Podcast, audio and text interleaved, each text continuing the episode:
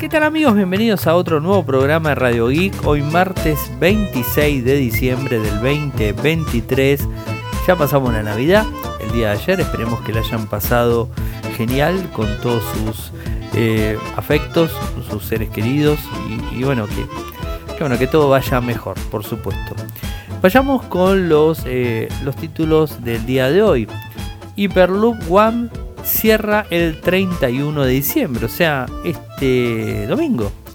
El video de libros para la temporada de Sagitario, Cami subió su video de, de todas las semanas. Tenemos el podcast de cierre de año de nuestros amigos Juan y Fer de Ingeniería Inversa, el número 83. Los videos, por supuesto, de la semana en las redes sociales. La aplicación de Microsoft Copilot está disponible ya en Android y es oficial y pasó totalmente desapercibida. WhatsApp Web va a recibir una actualización que va a permitir que publiquemos estados desde la misma web. Google está trabajando para mostrar el estado de la batería en Android, algo muy importante.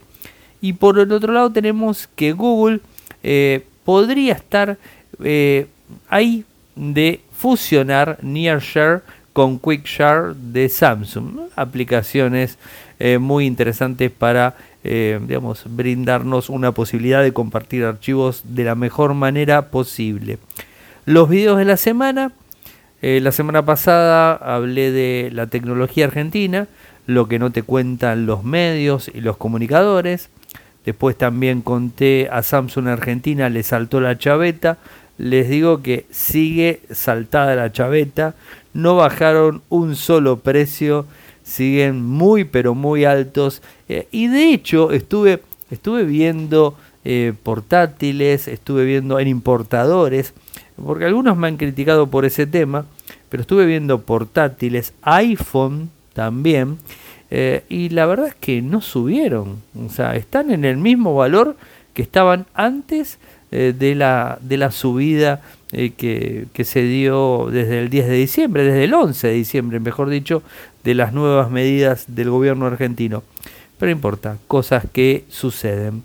Cami y su setup, les mostré el setup de Cami en donde graba el video, de hecho grabamos el video ahí y bueno, lo, lo subimos. El G inauguró en Argentina su tercer tienda en conjunto con Rodó, ya van dos. Apple le ganó eh, a Viper Mini, ya se los conté la semana pasada. Después hice un test de café en un evento, es la primera vez que lo hago. Bueno, Gaby Biondi, que seguramente lo conocen, eh, me dijo, che Ariel, eh, ¿para que te filmo y hacer el test del café? Bueno, le di un 5, medio flojo. Después también estuve en un lugar haciendo un test de café. el sábado siempre me gusta ese tipo de cosas. Y el video de cierre de la semana tiene que ver con el deseo de la feliz Navidad, como se los dije en las redes sociales. Eh, hablo por la, noticia que creo que para mí es la más importante del día y que pasó muy desapercibida, pero no por los medios, sino que pasó desapercibida eh, porque Microsoft no la hizo pública. De hecho, la aplicación oficial de Microsoft Copilot está disponible de forma oficial en el Google Play Store eh, para Android. O sea, ya está disponible tanto para smartphone como para tableta. Hoy lo estuve utilizando y la verdad que está muy bueno. ¿Y cuál es la ventaja? A ver, les cuento. La ventaja es que no tenés que utilizar la aplicación oficial de OpenAI, ChatGPT, que funciona eh, con el lenguaje GPT 3,5, eh, o sea, no funciona con la última versión del lenguaje de GPT-4, que sí funciona Copilot. Además de esto, tiene eh, opciones mejoradas. Puedes subir una foto, pedirte que te la modifique, le podés hablar y el sistema te puede responder y te puede escribir se puede hacer un montón, un montón de cosas desde la misma aplicación, además de estar actualizada. Y otra cosa buena en Android es que no necesitas tener instalado Chat, no necesitas tener instalado Edge ni nada. Ah, hoy, por ejemplo, si querés usar la última versión de GPT-4 en, Android, tenés que utilizar Bing, eh, digamos, el navegador de, Microsoft. Bueno, ahora directamente lo podés volar. Algo a destacar. Eh, podés utilizarlo inclusive a Copilot desde Android sin estar logueado, es decir, no tenés por qué estar logueado, pero si estás logueado te brinda más funciones. Si estás logueado con la cuenta de Microsoft, te brinda más opciones. Así que si tienen cuenta de Microsoft, logueense porque está muy, muy bueno.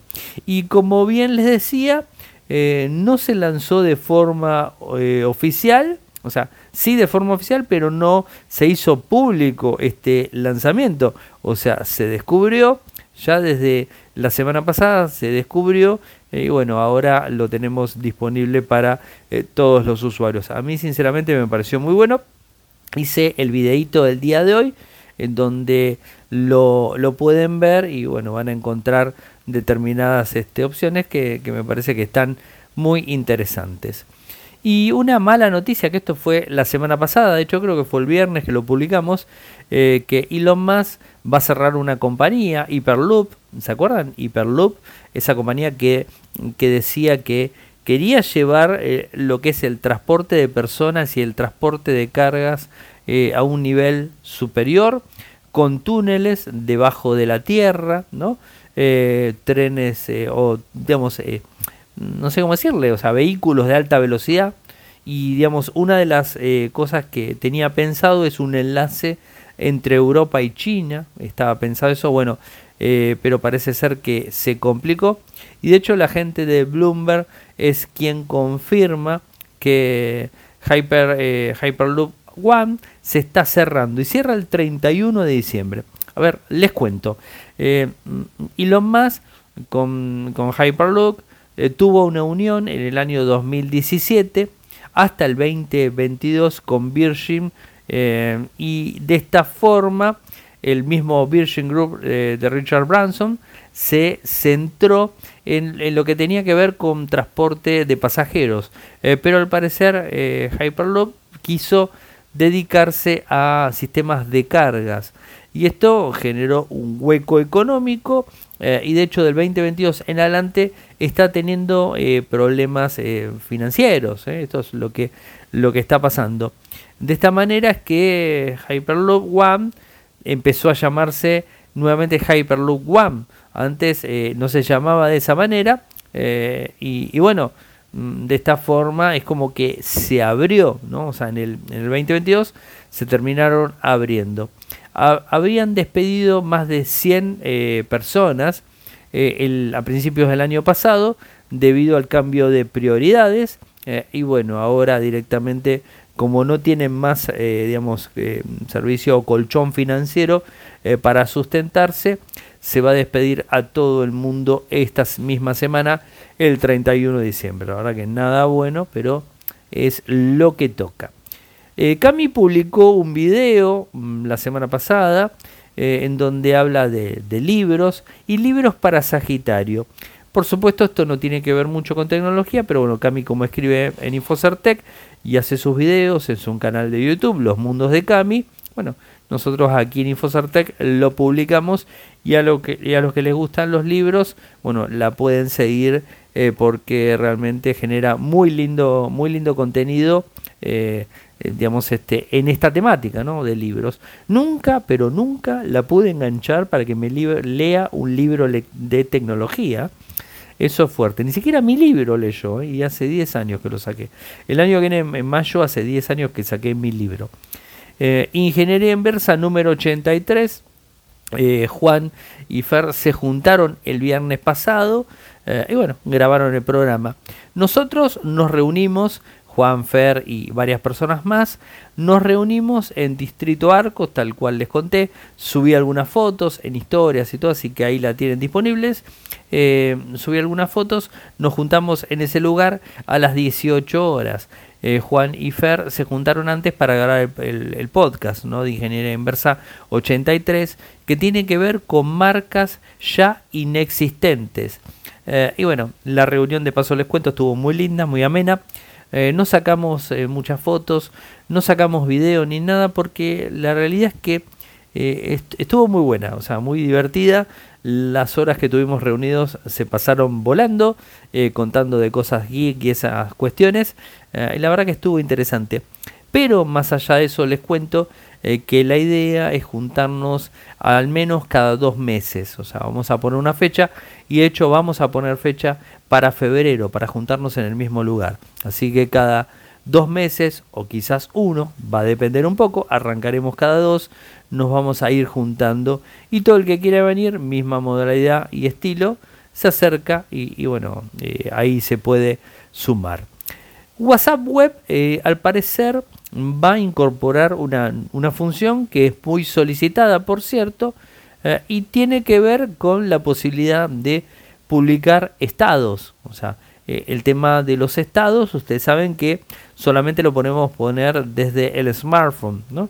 la idea es que WhatsApp Web se empareje con la aplicación de WhatsApp Escritorio y WhatsApp Android, ¿no? Y, y de esta manera vos puedas hacer absolutamente desde WhatsApp Web. Esa es la idea que tiene Meta en mente. ¿Cuándo lo va a poner en práctica? La verdad que no se los puedo confirmar, eh, pero yo creo que los primeros meses del 2024 va a haber movimientos hacia ese lado. Y recuerden que eh, WhatsApp y Meta específicamente vienen trabajando muy muy fuerte haciendo modificaciones, eh, brindando más funciones eh, y, más cosas que lo hace muy óptimo a sus aplicaciones. Y como eh, caballito batalla, por así decirlo, tienen a Instagram y a WhatsApp. Meta no le presta tanta importancia a Facebook, a pesar de que con Facebook nació y de hecho la compañía se llamó por muchísimos, muchísimos años Facebook Inc. Eh, no importa, eh, pero realmente lo que está haciendo Meta, que pasó de nombre de Facebook a Meta, eh, le está prestando mucha más, más atención a WhatsApp y a Instagram. Es como que los cañones están apuntados hacia ese lado y hacer crecer ambos servicios. Google estaría trabajando en algo que me parece que lo debería tener hace mucho tiempo y es la posibilidad de mostrar el estado de la batería en Android. Pero no, ojo, no se confundan. No es el estado de capacidad de carga, es decir, 20%, 10%, 80%, 100%. No, no, no, eso no es. Cuando hablo del estado, hablo de la calidad de la batería que, tenemos. Esto eh, Apple con, con iPhone lo puso. No me acuerdo, creo que tuvo un problema con el iPhone 6 eh, y, había una cuestión ahí dando vueltas y desde ese momento la gente de Apple decidió eh, empezar a, ponerle digamos, este, el porcentaje, los ciclos de carga que tiene cada batería de iPhone. Eh, y así el usuario que lo va a comprar, adquirir o lo que sea, puede saber la calidad de la batería. Porque por supuesto, como ustedes bien saben, las baterías a lo largo del tiempo y a lo largo de los ciclos de carga que va cumpliendo eh, van perdiendo eh, digamos capacidad de almacenamiento van perdiendo rendimiento eh, en la medida que va pasando el tiempo y cada vez tenemos que hacer cargas más seguidas porque la batería pierde su eficacia. Entonces de esta forma lo que estaría haciendo Android es exactamente lo que hace Apple en sus iPhone, donde vos ya sabés que a determinado porcentaje de, digamos, de, digamos, de eh, capacidad, no, sino de rendimiento de la batería, ya tenés que pensar en cambiarle la, batería o cambiar el equipo. Bueno, acá parecería que eh, Google está pensando en hacer algo muy similar con el estado de la batería. Eh, Google todavía no publicó nada, eh, pero se filtró. De hecho, la gente de Android Authority eh, encontró en la aplicación de servicios de configuración en Android que tiene una nueva página llamada estado de batería. Entonces, investigando, bueno, llegaron a la conclusión de que va hacia ese lado. ¿Cuándo va a estar disponible? Se dice eh, que eh, va a ser recién eh, Android 15. Android 15 se va a estar lanzando a finales casi del 2024, o sea que recién la mayoría de los equipos que actualizan, excepto los Pixel que actualizan automáticamente, recién en el 2025 estarían recibiendo esta nueva función. ¿no? Estaría bueno que lo pongan en todos los equipos ya mismo, pero bueno, parece que las cosas van a ir eh, de a poco. Eh, y a todo esto está confirmado, eh, porque lo confirmó esta función Michal Raman, quien dice que esto podría suceder con Android 15. O sea que por lo tanto habrá que esperar un tiempito y seguramente vamos a eh, tener este beneficio y, de conocer las capacidades operativas de nuestra batería, eh, que es uno de los elementos que más se degrada en el tiempo en nuestros smartphones. Y una buena noticia, eh, quizás para muchos y quizás para otros no les interese tanto, pero la realidad es que todos los usuarios tenemos o necesitamos muchas veces compartir archivos. Y seguramente alguno me decir, yo lo comparto por WhatsApp. Pero convengamos que cuando nosotros compartimos un archivo por WhatsApp, una foto por ejemplo, por más que la pongamos en HD, se pierde calidad. La única forma de que no se pierda calidad es que la compartas como si fuera un archivo. Y eso sí te lo entiendo. Al ser como un archivo, vos lo compartís y del otro lado la bajan y la ven en alta calidad. Eh, pero eh, necesitas tener el contacto de la otra persona, por ejemplo, o por Telegram o por WeTransfer. Pero, ¿qué pasa si estás cerca, no? Estás en familia y de repente querés, ahora se viene el año nuevo y querés compartir un video que hiciste y no se lo querés andar mandando a todo el mundo, pero sí, por ejemplo, pasárselo de un teléfono a otro, ¿no? Puede llegar a pasar, ¿no? Y entonces, eh, ¿qué es lo que la solución que tenemos? Eh, en Samsung tenemos Quick Share y en Google tenemos Near Share. O sea, dos opciones que lo hacen muy bien. Y de hecho, la opción para compartir archivos, les digo, si la quieren probar, es muy muy buena en, en Android y que lo tenés en la aplicación Files. Tenés enviar y recibir.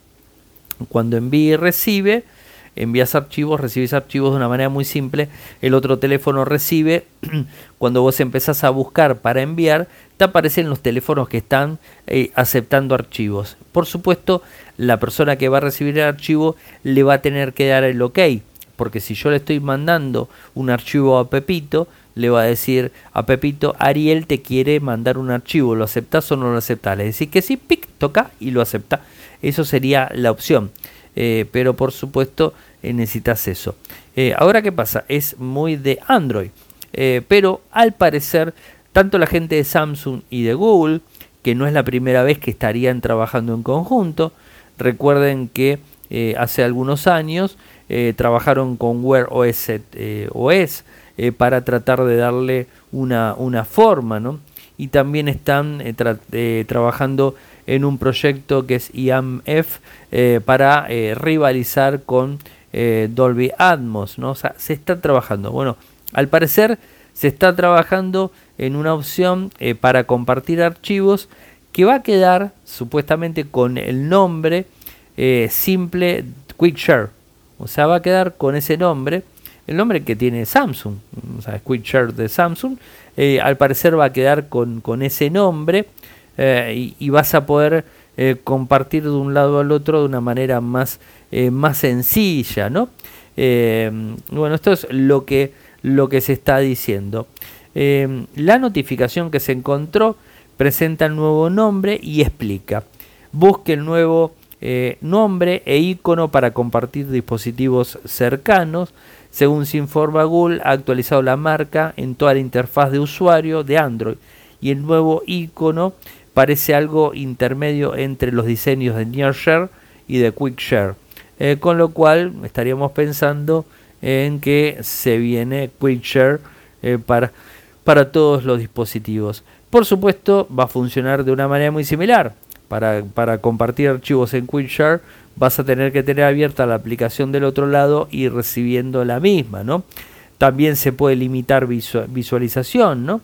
Puedes ponerlo a 10 minutos para mayor privacidad y una, un montón de funciones eh, que Samsung eh, lo ha hecho muy bien. Y lo que me parece más interesante es que gracias a esta asociación eh, quizás también se pueda compartir con Mac OS. Y entonces vos de tu teléfono Android, Samsung o otra marca, vas a poder enviarle archivos a Mac OS, ¿no? Como hoy, por ejemplo, se lo mandas a Chrome OS. Yo le envío muchas veces cuando quiero editar lo que sea a mi Chromebook, le envío archivos del celular, la Chromebook lo acepta y está todo perfecto, ¿no? Pero bueno, son opciones y cosas que se van a ir dando de a poco y obviamente hay que estar muy muy atentos porque este avance se viene, se viene dando eh, y, de a poco va a ir cambiando. Pero antes que nada les quiero contar que la semana que viene me estoy tomando una semanita de vacaciones, así que eh, ya desde mm, el primero, o sea, ya el primero que es el lunes próximo, no voy a estar grabando podcast. Por supuesto voy a estar activo en las redes sociales eh, y voy a volver a arrancar el lunes 8 o martes 9, depende.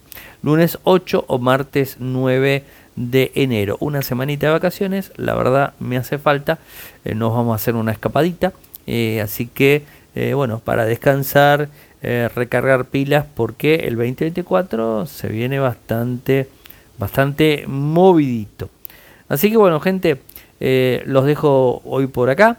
Eh, saben que pueden seguirme desde las redes sociales, desde Instagram, desde Threads, a pesar de que me critiquen de mi pronunciación de eh, inglés de barrio, lo digo como lo digo, ya saben igualmente, o sea, lo que vale es el contenido, o sea, no como yo pronuncio el inglés, pues tuve críticas el otro día. Lo tengo que, lo tengo que decir, tuve críticas y malintencionadas, por así decirlo, de varias personas, pero no importa. Bueno, sigo. Eh, threads, eh, también X, TikTok. Eh, por supuesto, tenemos nuestro canal en Telegram, que es Radio Geek. Nuestro canal en, en WhatsApp, que es... no, disculpen. me, me hicieron confundir. ¿Vieron? Estas críticas me hicieron confundir. En Telegram es Radio Geek Podcast. En WhatsApp es Radio Geek y lo encuentran en el lateral derecho de Infocertec. Eh, después, ¿qué más? Tenemos nuestro canal en YouTube, que es youtube.com barra Infocertec. Nuestro sitio web en Argentina es infocertec.com.ar. En Latinoamérica, infocertecla.com. Muchas gracias por escucharme y será hasta mañana. Chau, chau.